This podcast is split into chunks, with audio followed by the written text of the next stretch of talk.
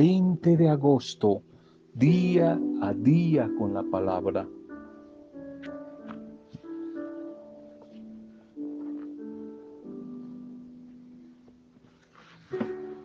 Las buenas organizaciones siempre van a proporcionar un ambiente, un clima de apoyo, donde hay confianza mutua y, un trabajo certero en equipo.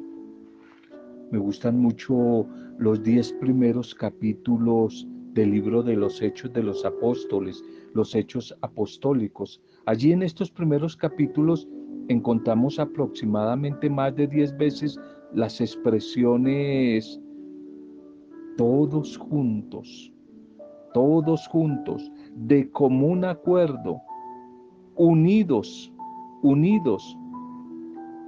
Es que cuando tú tengas la unidad, todos tengamos la unidad que tuvo esta iglesia primitiva de los hechos apostólicos del tiempo de Pentecostés, tendremos también la misma unción, el mismo poder que vemos en ese libro. Es que hay una fuerza, una energía, como decían los antiguos, una dinamis, un power en el trabajo en equipo. Alguna vez alguien dijo algo con, con lo cual estoy totalmente de acuerdo. La nieve es una hermosa demostración de lo que Dios puede hacer con un montón de simples copos de hielo.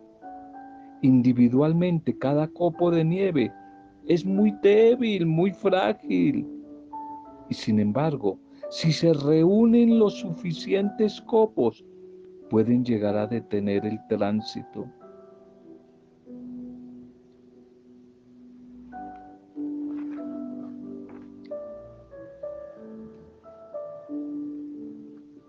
Un saludo especial y una bendición a tu vida a esta hora.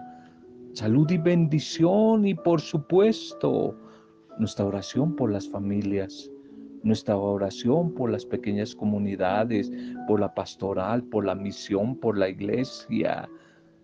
Un saludo para todos ustedes.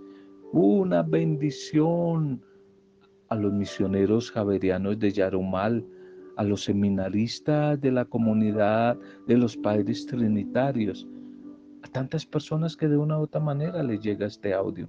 Un saludo para ustedes, un saludo a los microempresarios, especialmente nuestra oración de ánimo, de esperanza, a todos los que están viviendo momentos tristes, momentos duros, etapa de duelo como Rodrigo, y su familia, Rodrigo Vázquez, como Janesita Romero y tantas personas que están viviendo etapas de duelo en alguna área, personas enfermas, seguimos orando por la restauración integral de Lucilita, la restauración integral de Rosarito, de todos, de, de, de Marquitos, de Marinita, de Rosalvita, de tantas personas, por los desplazados, los desempleados, por este nuevo gobierno. Estamos intercediendo, estamos orando. Y hoy oramos por todos los que están de cumpleaños, están celebrando la vida, están celebrando alguna fecha especial. Segundo mensaje para este día. Damos de lo que podemos Damos de lo que podemos, de lo que tenemos. No me pidas más de lo que no puedo darte. Me impresionó mucho esa frase que le escuché ya una pareja adultos mayores, por no decir otra palabra, por no decir viejitos, porque hay personas que no les gusta que se diga ancianos ni viejitos, etcétera ya no se habla de ancianato, sino del hogar, del geriátrico, etc. Me impresionó mucho como una pequeña pelea, choque que había allí en la pareja de abuelos y donde el hombre, casi llorando, le decía a su esposa, no me pidas más de lo que no puedo darte. Me ha quedado sonando como en mi mente, en mi oído esa frase. Me ha quedado ahí como, como, como sonando y le he estado dando vueltas y muy probablemente a veces cometemos el error de pedirle, exigirle a los demás más de lo que ellos pueden dar, más de lo que ni siquiera tienen. Le exigimos a un árbol de, guayabas que de bananos o a una planta de aguacate que de café. No me pidas más de lo que no te puedo dar. Es probable que cada uno de nosotros queramos que un familiar, qué sé yo, un hijo, un amigo, una pareja, los demás sean perfectos. Esto es que no cometan errores. Pero eso es una gran equivocación. Nosotros los seres humanos no somos perfectos, no somos así. Las hadas azules no existen, los príncipes azules no existen. Solamente en la mediocridad y fantasía de, de, una mente de sueños que no ha aterrizado. Los seres humanos no somos así. Damos todo lo que podemos dar, pero más no. Hay cosas que no podemos dar. Y eso me hace pensar, por ejemplo, en los hijos, que a veces le hemos pedido o le pedimos a nuestros padres algo que ellos no nos pudieron dar o que hoy en el presente no nos pueden dar cuando les pedimos afecto, ternura, cuando ellos en su niñez y en su juventud, por su estructura, su cultura, la época que les tocó vivir, su personalidad. No pueden dar más, no pueden darnos ternura. A muchos les cuesta y casi no pueden decir te amo. Es que a veces pedimos lo imposible. Y estoy seguro de que necesitamos conocer un poco más a cada persona en su realidad, en su historia, en su cultura y aceptarla tal como es. Pero esto tampoco significa resignación y mediocridad.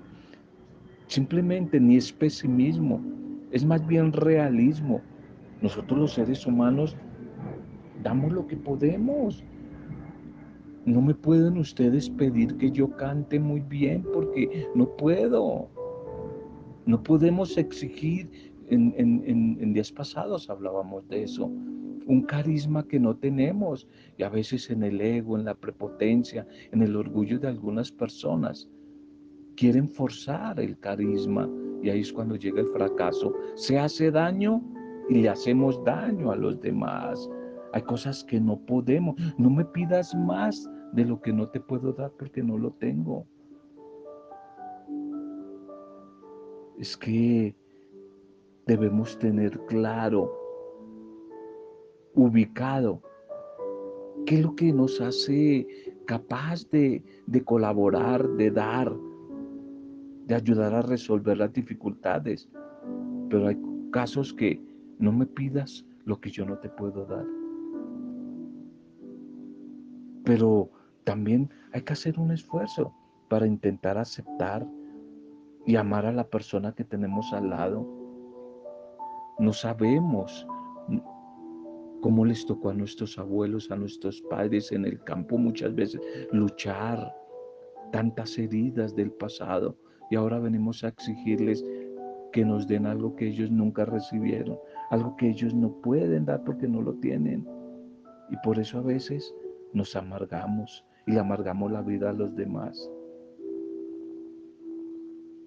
Es que debemos intentar dar sí lo mejor de nosotros, en la relación con los demás, pero ser honestos, que no podemos dar, no podemos dar más allá de lo que de lo que no tenemos, de lo que no tenemos.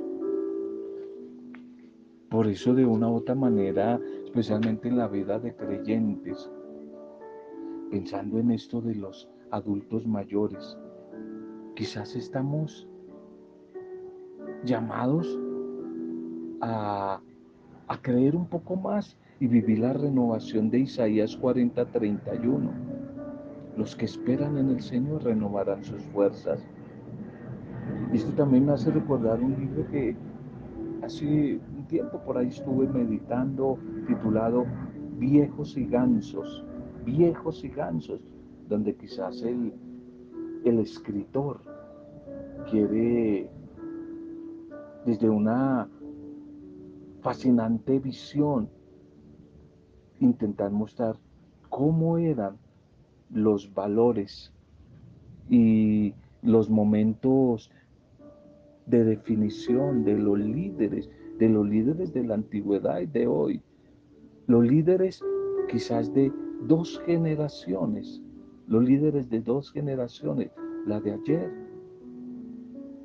y la de hoy, que son muy distintas, no podemos comparar. Y entonces él ahí llama a estas dos generaciones con un nombre. A los primeros los llama los gansos, la generación de los gansos, que más o menos la ubica entre los 21 a los 45, 50 años, la generación de los gansos. Y la otra generación la llama los viejos, la generación de los viejos, que es de los 60, 70, 80 para arriba. Y tal vez uno de los descubrimientos que quiere hacer este escritor es que entre el grupo de los viejos, todos, todos los que pudieron seguir adelante, enfrentando las adversidades y las propuestas de novedad de, de los últimos tiempos, es que ellos continuaron desempeñando un papel de, de liderazgo en su familia, e, entre sus vecinos, eh, no dejando que los talentos, las cualidades de la naturaleza que Dios les había dado, talentos, se fueran enfriando. Ellos siguieron eh, como ejercitando el ejercicio de, de ayudar, de servir, el, el, como esa aventura en sus años de seguir abiertos, dispuestos a correr riesgos por descubrir la novedad de los tiempos modernos. En este libro, eh, en, la generación de los viejos, nos presentan a, a estas personas adultas como teniendo hambre de conocimiento, de experiencia, ancianos que eran valerosos y estaban dispuestos a ver lo que traía la novedad del nuevo tiempo, la novedad del nuevo día. Y ese escritor entonces presenta una actitud maravillosa de estos abuelos. Pero se pregunta, ¿cómo puedo adquirirla como creyente, yo como creyente, adquirir esa esperanza, adquirir eh, esa disposición a la novedad?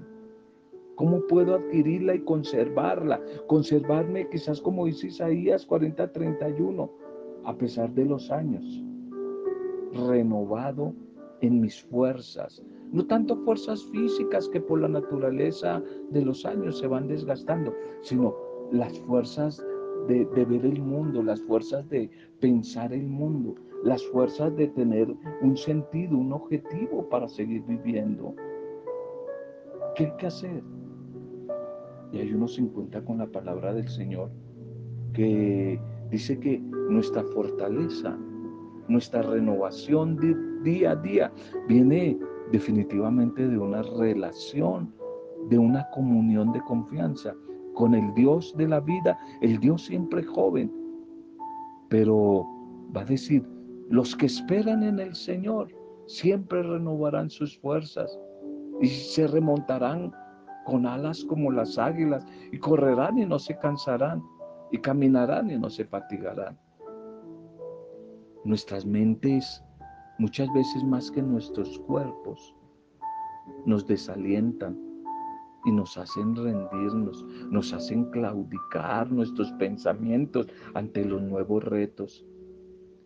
Los jóvenes tampoco son inmunes Porque aún dice ahí el texto en el versículo 30, dice que aún los más jóvenes, los más jóvenes, los más muchachos, se fatigan y se cansan. Y eso se ve, es una realidad que también se ve en la sociedad de hoy. Niños y jóvenes que a toda hora están cansados, a toda hora están cansados. Y ahora más con esa adicción a las redes, a la internet, se les ve cada vez como más cansados, como más fatigados. Y Dios, el mismo Dios, da poder a los jóvenes, pero también a los viejos que ponen su esperanza en Él.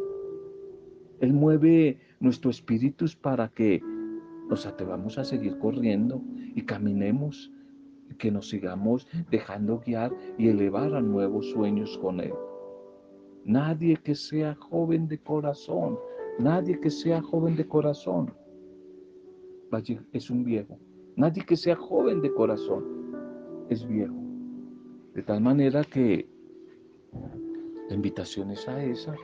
Primero, número uno, no me pidas algo que no te puedo dar. Ser humilde, ser honesto en que definitivamente hay cosas que no vamos a poder dar porque no las tenemos, pero otras cosas sí. Podemos dar a Jesús renovado a pesar de los años como las águilas. Podemos dar a un Jesús a pesar de mis años, pero no envejecido, sino un Jesús eternamente joven. Podemos seguir como dice el orante del Salmo que ya varias veces quizás hemos trabajado ese texto. Aún a pesar de los años, podemos seguir dando fruto. Podemos seguir dando fruto. Pero ese fruto a veces va a tener un límite. Y ese límite es que en humildad, en reconocimiento, hay cosas que no vamos a poder dar. Por ejemplo, a un abuelo no le podemos exigir que corra como, como cuando tuvo 20 años, que tenga la misma memoria de, de cuando tuve como la canción 20 años. Hay cosas que no te puedo dar. Por eso no me exijas y no exijamos a los demás que nos den algo que ellos no recibieron. Pero de lo que sí tienen ahora y si tienen a Jesús, sí podemos dar lo que en Él tenemos sí podemos dar lo que Él tenemos. La liturgia para este día, ya finalizando semana, titulemos el mensaje, no hagan como ellos. Primera lectura, ya casi terminando el ciclo del profeta Ezequiel, Ezequiel 47, 1, 7, la gloria del Señor entró en el templo. El ángel me condujo al pórtico oriental y allí vi la gloria del Dios de Israel que venía de oriente con un gran estruendo de aguas caudalosas. La tierra se iluminó con su gloria. Esta visión fue como la visión que había contemplado cuando vino a destruir la ciudad y como la visión que había contemplado a orillas del río Quebar. Caí rostro en tierra. La gloria del Señor entró en el templo por la puerta oriental. Entonces me arrebató el espíritu y me llevó al atrio interior la gloria del Señor llenaba el templo. Entonces oí a uno que me hablaba desde el templo y mientras aquel hombre seguía de pie a mi lado y me decía, Hijo de hombre, este es el sitio de mi trono, el sitio donde apoyo mis pies y donde voy a residir para siempre en medio de los hijos de Israel. Amén, amén, amén. Tal vez el sentido que nos quiere transmitir este pasaje de Ezequiel hoy es la confirmación de la presencia de Dios en medio de su pueblo, esa presencia representada simbólicamente por su permanencia en un lugar reservado del templo, a donde solo un grupo privilegiado de sacerdotes escogidos podían acceder, ya que los anteriores no habían sido dignos de ser servidores del Rey de Reyes. Y para el profeta Ezequiel, el destierro allí en Babilonia fue confirmado con la partida de la gloria de Dios de Jerusalén.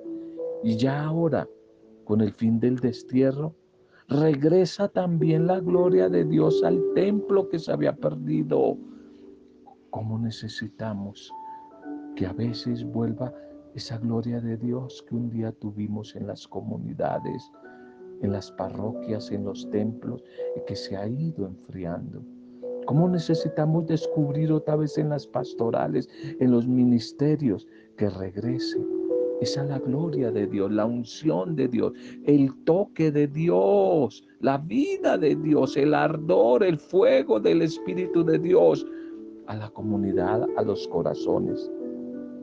El profeta Ezequiel, quien es un gran animador que no se cansó de animar la esperanza del pueblo de volver a su país, culmina su profecía anunciando el regreso de los desterrados a su tierra, la reconstrucción del templo, el avivamiento, la restauración de la gloria de Dios, quien siempre caminó con ellos. Y por eso también el mismo Dios viene de Oriente, a donde habían sido llevados como esclavos, como cautivos, como secuestrados. Israel ya no tiene nada que temer. Su Dios le conduce a la plenitud de vida para siempre. Viene a restaurar y a renovar a su pueblo. El Evangelio para hoy.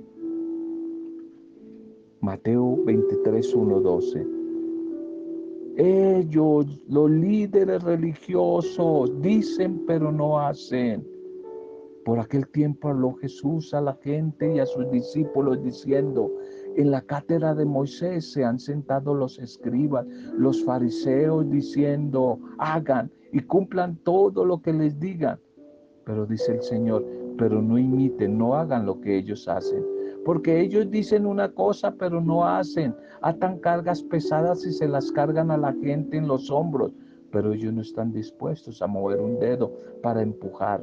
Todo lo que hacen es para que los vea la gente. Ellos alargan las filacterias y agrandan las orlas del manto. Les gustan los primeros puestos en los banquetes y los asientos de honor en las sinagogas. Les gusta que les hagan reverencias en las plazas y que la gente los llame rabí, maestros. Ustedes, en cambio, no se dejen llamar rabí porque uno solo es su maestro y todos ustedes son hermanos. Y no llamen Padre de ustedes a nadie en la tierra, porque uno solo es su Padre, el Padre del cielo. No se dejen llamar maestros porque uno solo es su Maestro, el Mesías. El primero entre ustedes será su servidor. El que se enaltece será humillado y el que se humilla será enaltecido. Amén. Las palabras del Señor Jesús a través de esta comunidad de Mateo sirven como de advertencia para los discípulos y discípulas de todos los tiempos, hoy para ti, para mí, una advertencia, ya que siempre estamos expuestos en peligro de caer en los errores, en los vicios que aquí se condenan, como cuáles, la vanidad, la prepotencia, la ostentación, la incapacidad de discernimiento, la incoherencia de vida. Es que el cristiano debe tener claros los parámetros que orientan, que rigen su relación con el Dios de la vida, nuestra relación con el Señor. Es un asunto, es una cuestión de corazón, de conciencia, con sentido también de horizontalidad, es decir, que tiene que pasar siempre por mejorar las relaciones con nuestros hermanos. Unas relaciones con los iguales, con nuestro prójimo. Si esto no se produce, la relación con Dios no sirve, no es verdadera.